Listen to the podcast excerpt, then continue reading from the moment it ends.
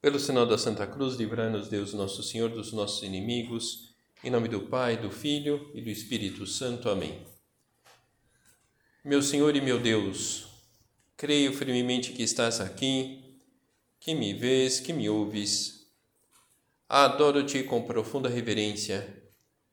Peço-te perdão dos meus pecados e graça para fazer com fruto esse tempo de oração. Minha Mãe Imaculada, são José, meu Pai e Senhor, meu anjo da guarda, intercedei por mim.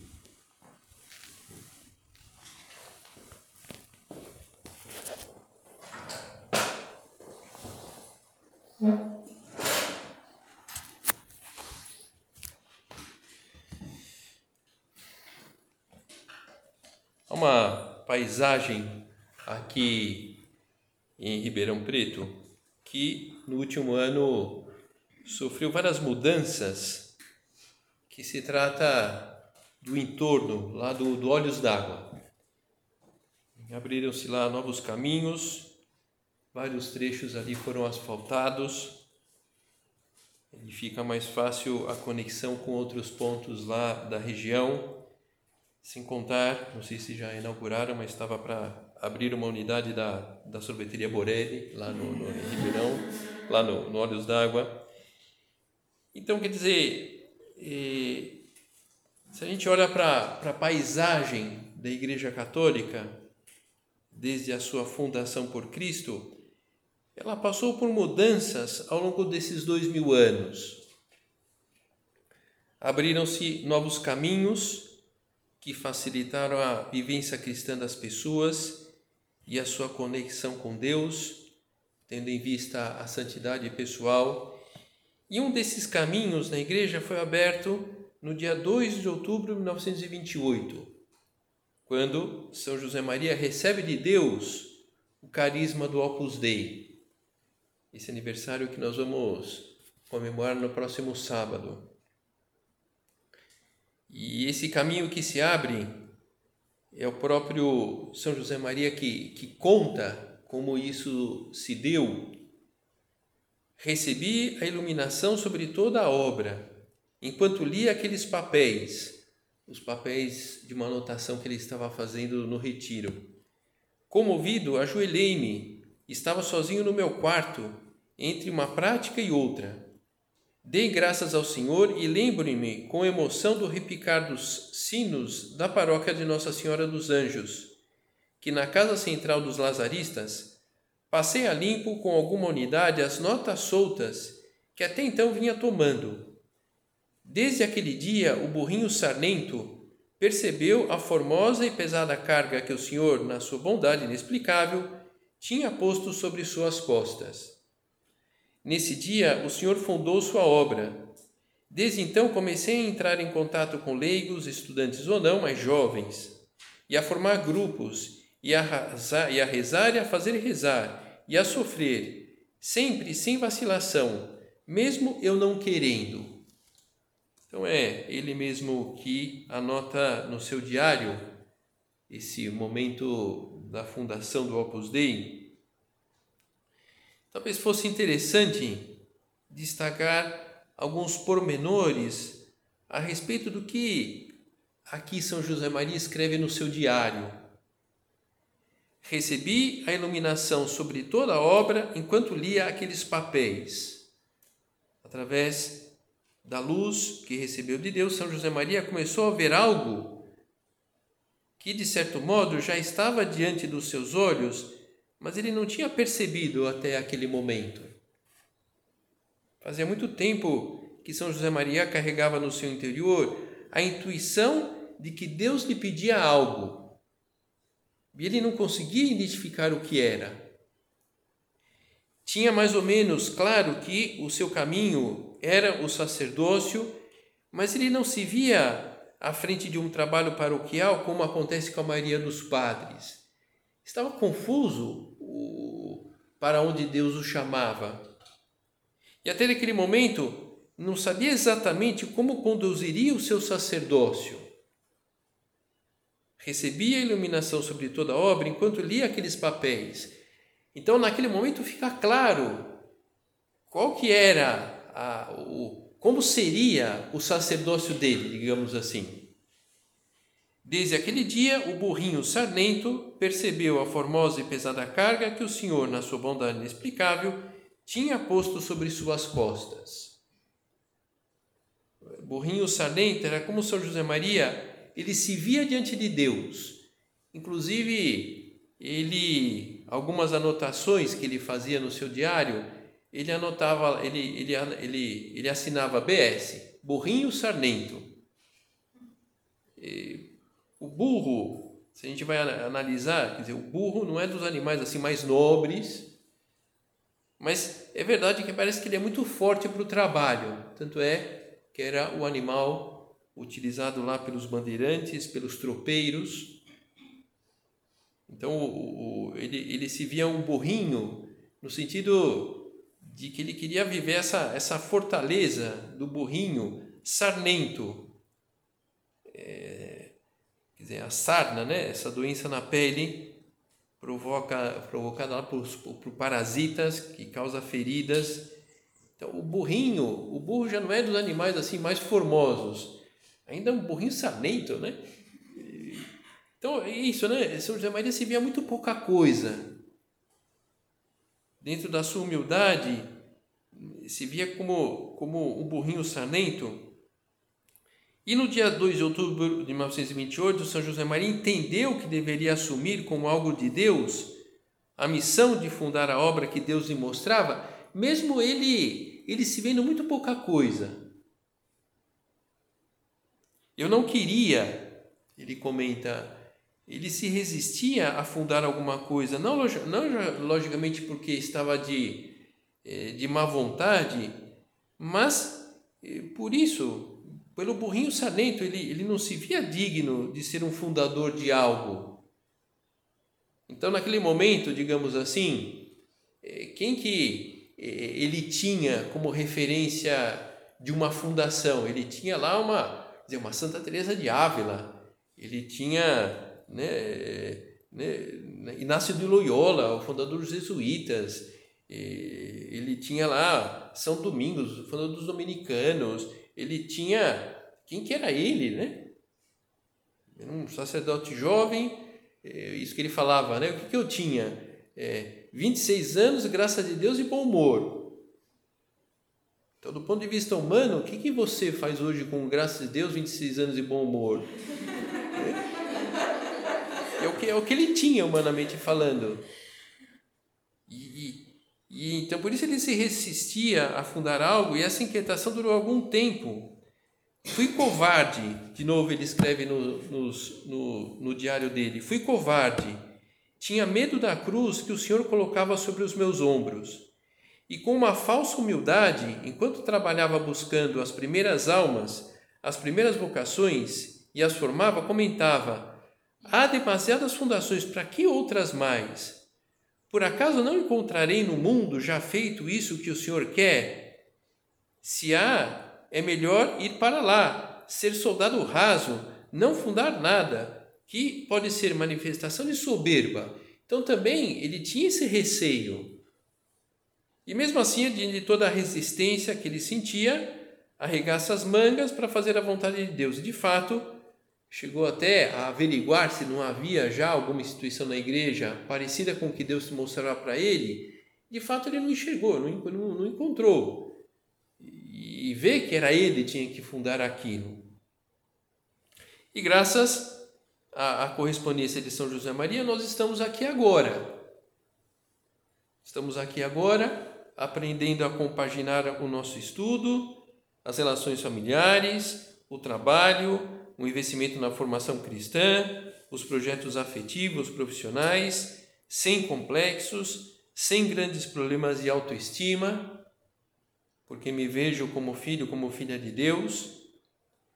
Então isso, por isso surgiu o Opus Dei, porque Deus queria abrir os caminhos divinos na terra, estender para todos os batizados a possibilidade da santidade, sem a necessidade de uma vivência extraordinária. O que nosso Senhor estava querendo? Ajudar as pessoas a, a, a viver a sua santidade agora, santos, santas conectadas, santas 4.0, santos do Instagram, do Twitter, do Facebook, santos com canal YouTube. Estender a todos os batizados a possibilidade da santidade, cada um cooperando pessoalmente para que todos os que se encontram à nossa volta saibam dessa possibilidade. E saiba dessa possibilidade dentro dessa naturalidade que é a nossa vida cotidiana. Logicamente, não é nenhuma crítica a nenhuma outra instituição da igreja, mas vamos pensar uma instituição da igreja que tem como carro-chefe da sua espiritualidade o cuidado dos doentes. E quem não se vê, é, digamos assim, com aptidões para cuidar dos doentes? Aproveito para contar aqui. Uma vez eu, eu fui, enfim, eu era leigo, não era sacerdote, eu fui com outro amigo fazer uma visita no hospital, visitar os doentes, isso que a gente aprendeu né, de São José Maria. E, enfim, a gente meio que se separou, ele entrou num lado lá da enfermaria, eu fui para outro tal. E aí eu estou conversando lá com o doente, aí veio uma enfermeira e, olha, você por acaso está com aquele moço lá? Ah, sim. Então é o seguinte, é que ele está ele tá quase desmaiando, né? então eu fui lá correndo lá, né? E aí ele me, ele me falou assim, olha, Nilson, aqui, enfim, é que eu entro no hospital, só o cheiro, eu já começo a passar mal, né? Pô, cara, me avisa, né? Ah, não, né? Não queria desapontar tal, né? Enfim, a gente foi embora, né? Porque senão, daqui a pouco ele ia ser entubado lá no... Mas o que eu queria é isso. Então, é, então pessoas que não se veem identificadas com o tema da saúde, talvez não, né, para ela aquela espiritualidade não, não será para ela. Não porque é ruim, mas não é para ela. Uma pessoa, uma espiritualidade que está relacionada com o ensino, e uma pessoa que não se vê relacionado com a área do ensino, aquela espiritualidade não é para ela. De alguma forma, a, a espiritualidade da obra, insisto, não porque seja a melhor, mas é uma espiritualidade meio coringa, né? Para qualquer situação, oferece para a pessoa um caminho de santidade. Então, estender a todos os batizados a possibilidade da santidade, cada um cooperando pessoalmente, para que todos os que se encontram à nossa volta saibam dessa possibilidade, inclusive os ateus e os agnósticos. Estamos abertos a todos. São palavras do, do antigo prelado da obra. Estamos abertos a todos. As pessoas que têm uma alma, mesmo que não saibam disso ou não querem saber, são para nós amigos e irmãos, e por isso nos colocamos ao seu serviço para tentar ajudá-las, assim como com de, os demais católicos. E agora me vem à cabeça uma tertúlia não faz muito tempo que teve o prelado da obra, e eu não vou lembrar agora qual era o país, mas ele foi numa, numa, numa residência de moças, e começaram a fazer uma série de perguntas para ele, e uma moça se levanta e fala: Padre, eu sou ateia, e eu moro aqui na residência, e eu vejo que eu sou muito bem tratada aqui nessa residência, como que eu poderia retribuir as demais que moram aqui comigo é, isso que eu recebo. E aí o prelado fala: é, Puxa, que bom que você goste aqui do ambiente. Então o que eu te peço, reza pelas demais. Eu sei que é um pedido um pouco incongruente com o teu ateísmo, mas dessa maneira, né, dessa maneira que você pensa, se você reza por elas, você vai estar fazendo bem e você vai ver como você vai descobrir Deus. Então, essa, essa, essa oportunidade, essa oferecendo essa oportunidade de Deus a todas as pessoas. Antes de aparecer o Opus Dei, não havia caminho para as pessoas receberem formação cristã, crescerem no desenvolvimento da vida espiritual? Lógico que havia. Mas é verdade que com o Opus Dei foi aberto um novo caminho dentro de vários outros que já havia. Voltando ao exemplo aqui do Olhos d'Água, foram abertos novos caminhos que facilitaram a chegada nos lugares que já existiam. Antes de 1928, antes da fundação do Opus Dei, os caminhos da santidade passavam longe da ocupação cotidiana da maior parte das pessoas. Os caminhos da santidade passavam pelos mosteiros, pelos conventos, pelos seminários, como continua passando hoje, mas passavam longe do mundo laboral, passavam longe da maternidade, da paternidade, passavam longe do mundo do entretenimento. E Deus, no dia 2 de outubro, surge com um caminho novo. Outro dia saía com um amigo de bicicleta e, e, e passávamos justamente pelo, pelo Olhos d'Água e fazia tempo que esse amigo não passava por lá, talvez alguns meses. E, diante daqueles novos caminhos, comenta: puxa, agora é possível chegar a tal lugar por aqui. Agora, com o Opus Dei, dá para chegar à santidade por um caminho novo, mais de acordo com os compromissos e responsabilidades nenhuma pessoa na, da tua idade e condição de vida. Uma idade e uma condição de vida que varia um pouco aqui no público. São José Maria gostava de recordar sempre que podia que o Opus Dei foi uma ideia de Deus, não um projeto seu. Por isso, tinha, tem o Opus Dei uns princípios básicos que fazem parte dos seus princípios, do seu espírito. A obra de Deus vem cumprir a vontade de Deus, portanto, tendes uma profunda convicção de que o céu está empenhado em que a obra se realize. Nós, portanto, não temos que temer nada. Deus sempre levou e levará o Opus Dei para a frente, porque o céu está empenhado em que a obra se realize. Porque é uma obra de Deus. Conta agora Dom Álvaro numa entrevista. O nosso padre contou-me que no meio das grandes dificuldades dos começos, o Senhor lhe fazia ver toda a sua impotência, mas não deixava de ampará-lo com a serena certeza da ajuda divina. Assim, no dia 12 de dezembro de 1931, imprimiu com uma força inusitada na sua alma estas palavras: Intermédio môncio per transibut aquae as águas passarão através das montanhas. Quer dizer, é, Deus, Ele abrirá caminho, apesar das dificuldades, o caminho da santidade no meio do mundo. Com as dificuldades de sempre. Sempre haverá dificuldades. Coloquei mãos a obra, e não era fácil. As almas escapavam como se escapam as enguias na água. Além disso, havia uma brutal incompreensão, porque o que hoje é doutrina conhecida no mundo, então não era. Eu tinha 26 anos, a graça de Deus e bom humor, nada mais.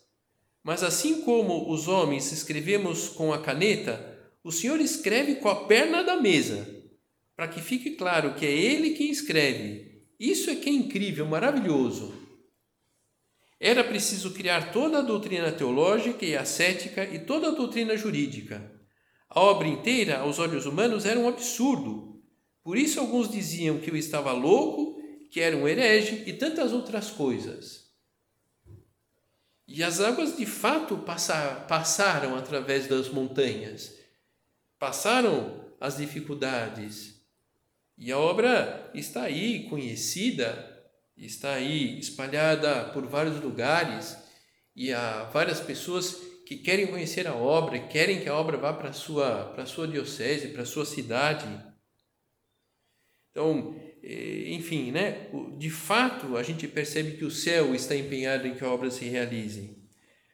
Outro desses princípios que rege a natureza do Opus Dei, quando Deus Nosso Senhor projeta uma obra em favor dos homens, pensa primeiro nas pessoas que utilizará como instrumentos e lhes comunica as graças convenientes. Deus comunica as graças, logicamente que não as impõe.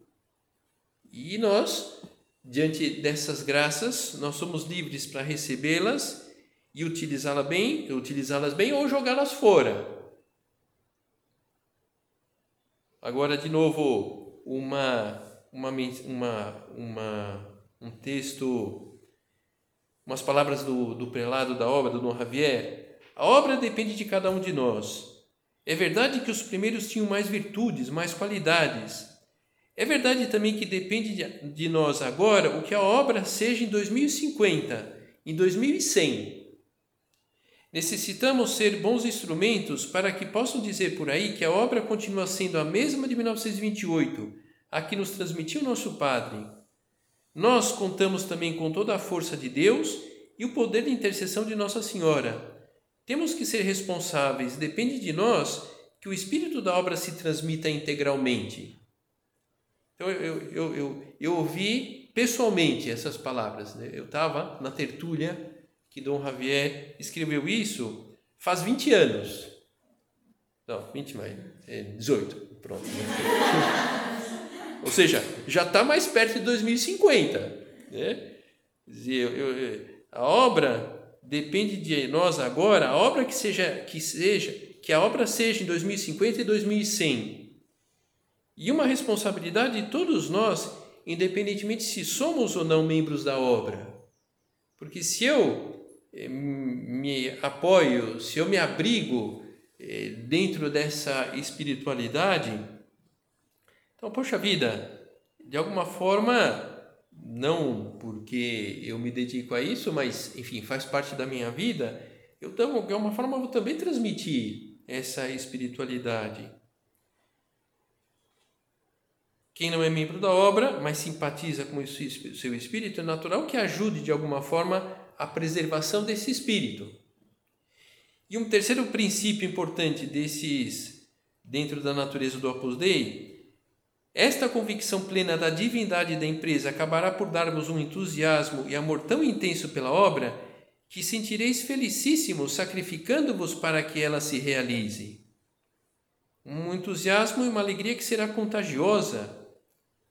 Alegria, esse é o resultado de quem se empenha por ser santo e é verdade, eu digo por mim e por outras pessoas, quer dizer, esse convencimento de um caminho de Deus, então é essa segurança é, de que o espírito da obra vai contagiar muitas pessoas, porque vemos que de fato isso acontece e vai dando é, esse, esse sentido comum na vida das pessoas. Insisto, não só o Opus Dei faz isso, outras instituições. Estou falando do Opus Dei porque, enfim, né, nós bebemos dessa, desse espírito. Portanto, a obra, um querer de Deus, não fruto de uma aventura de um sacerdote. Basta o próprio nome, obra de Deus, Opus Dei, não fruto dos bons desejos de São José Maria em fundar algo. Por isso também que lendo um pouquinho a história da obra, a gente percebe algumas vezes uma pessoa um pouco desavisada que São José Maria estava demasiadamente seguro da realidade da obra, defendendo com unhas e dentes alguns princípios, alguns ordenamentos jurídicos, e estava mesmo. Mas não como uma teimosia pessoal de algo que ele queria levar em frente, mas porque ele estava convencido de que era uma obra de Deus. Deus tinha pedido para ele levar em frente essa obra. Como que ele poderia de alguma forma tirar o ombro daquilo ou mudar aquilo que Deus tinha mostrado para ele? Então, de alguma forma, a grande preocupação de São José Maria não era colocar as suas opiniões, as suas ideias mas é aquilo que Deus mostrou para ele que ele fosse muito fiel a essa realidade. Então, nós vemos agora algumas instituições da igreja que infelizmente estão passando por umas dificuldades. Então, em geral, qual é a dificuldade? É que se perdeu o carisma fundacional. Então, todo um trabalho de, de voltar a estudar, aprofundar qual que é o carisma dessa instituição. Por quê? Porque uma instituição que não tem identidade, aquelas pessoas que se movem por aquele carisma, talvez vão mais pela linha do que é gostoso e não por a verdade que Deus quer transmitir através daquela instituição. Então, o Opus Dei não é fruto das aventuras de São José Maria. E Deus vai conduzindo as coisas, vai levando cada alma de um lado para outro. A nós concretamente fez que encontrássemos a obra, que nos identificássemos com seu espírito, que participássemos das suas atividades. E sendo ou não membros, o fato é que usufruímos de uns bens espirituais muito concretos. A maior parte dos que estamos aqui hoje penso que temos um desejo mais ou menos consciente de crescer no relacionamento com Deus e a obra me ajudou. Da parte de Deus, esse desejo é certo, mas ainda tem reservado para cada um de nós um projeto de vida, quer transmitir-nos esse projeto, dar-nos as graças necessárias para levá-lo em frente. E se estamos aqui agora, é porque Deus vem ao nosso encontro pelo Opus Dei. Como também oferece a sua ajuda através de outras instituições, outros caminhos dentro da igreja. Nós, pela providência divina, através do Opus Dei, e poderia ser pelos focolares, e poderia ser pelos arautos do Evangelho, poderia ser pelos carmelitas. Ah, mas alguma pessoa pode dizer isso um pouco em dissonância. Bom, mas o, os da obra, as da obra são umas fanáticas, são muito certinhas. Então são coisas que talvez escutemos. Eu confesso que no seu momento já pensei isso também. Mas olha, cada um como é. É normal que cada instituição da igreja tenha o seu estilo, como os diversos caminhos que levam a um lugar, e um, é, um caminho é, asfaltar, é um asfalto sem ondulações, e o outro caminho é uma paisagem mais exuberante, um mais reto, com mais elevação, outro com muitas curvas e mais plano, enfim. Mas é, todos levam a, a um caminho, as instituições da igreja levam a Deus. Mas é verdade também que nós não estamos na vida de passeio, nós queremos chegar à missão que Deus tem pensada para nós. E, e qual é, para todos nós aqui, algo que Nosso Senhor tem pensado? A santidade. Santidade é uma, uma realidade, uma empreitada que também não é das mais simples.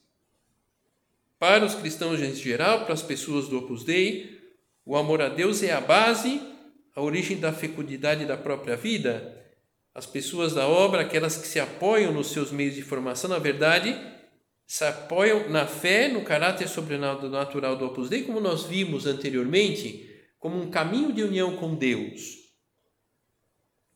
E nós temos essa, essas garantias.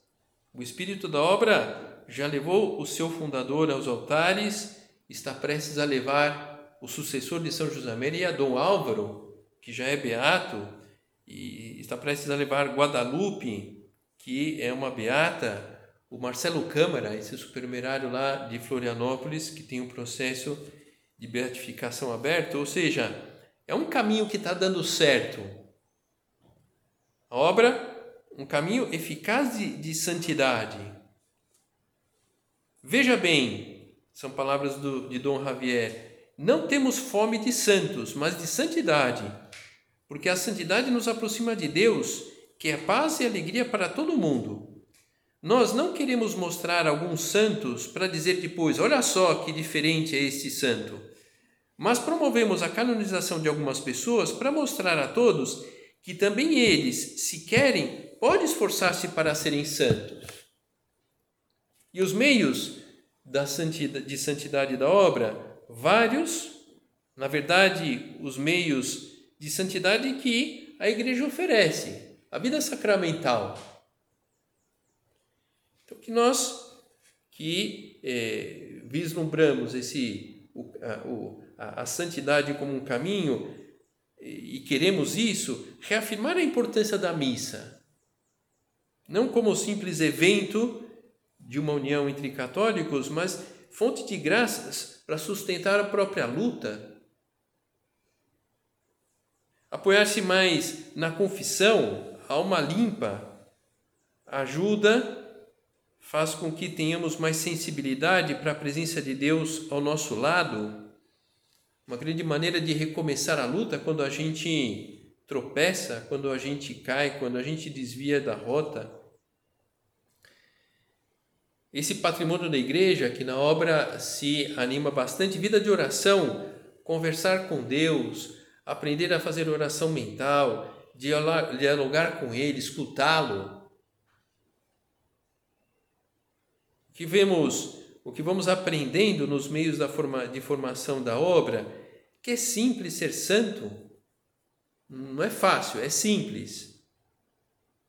Essa perseverança no relacionamento com Deus, essa perseverança que tem como pano de fundo não propriamente a santidade, mas a amizade com Jesus.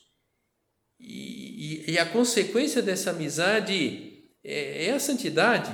Aqui é o grande segredo desse caminho. É, e essa amizade, não quando eu faço algumas coisas especialmente, mas essa amizade com Jesus através do que eu faço no meu dia a dia.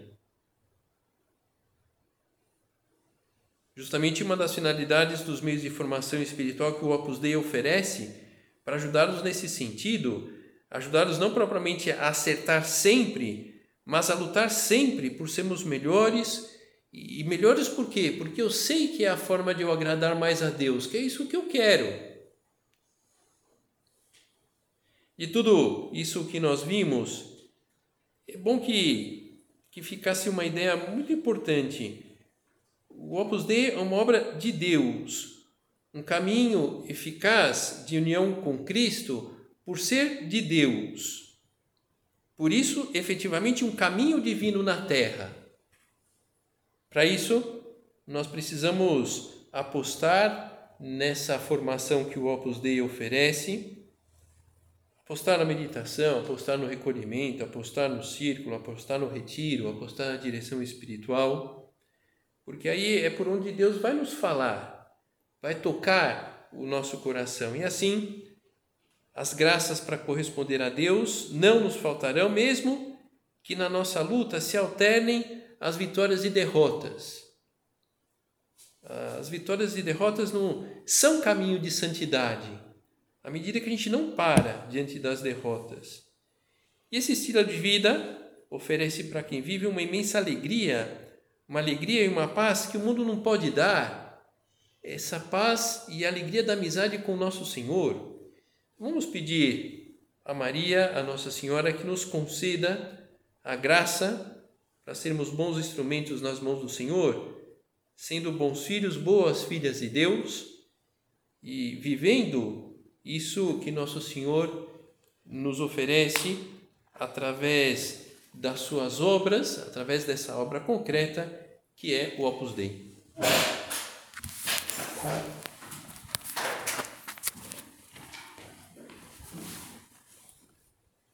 Dou-te graças, meu Deus, pelos bons propósitos, afetos e inspirações que me comunicaste nessa meditação. Peço-te ajuda para os pôr em prática. Minha Mãe Imaculada, São José, meu Pai e Senhor, meu anjo da guarda, intercedei por mim.